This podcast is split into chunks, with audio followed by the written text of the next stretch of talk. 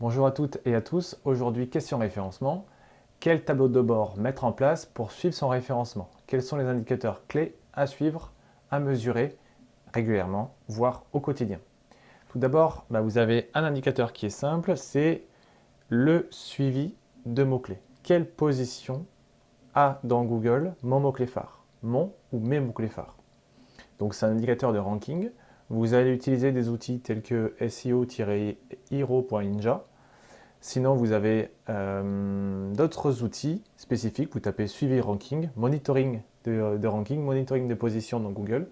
Et là, vous pouvez utiliser un des outils qui apparaissent et vous aurez véritablement un outil euh, de suivi que vous aurez à configurer avec votre ou vos mots-clés en l'occurrence. Sinon, euh, quelles sont les autres données à utiliser, à traquer? Vous avez bien, sûr euh, les visites. Est-ce que le référencement a un impact sur le volume de visites? Donc vous pouvez cibler la page que vous avez rédigée, les pages que vous avez rédigées ou l'ensemble des pages en suivant le canal SEO et constater le avant-après. Au-delà de la visite, vous pouvez également mesurer le taux de rebond, c'est-à-dire le taux de sortie immédiat sur tel ou tel site. Parce que normalement, quand vous travaillez une page pour le référencement, en soi, vous la travaillez à la fois pour le référencement et également pour la, conversion.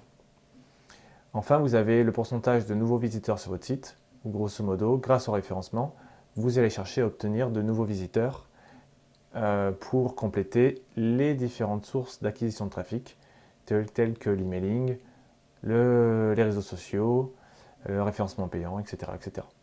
Donc grosso modo, trois indicateurs à mettre en place le volume de visite, le suivi de position et le taux de, euh, le taux de conversion. Voilà, donc c'est à peu près tout.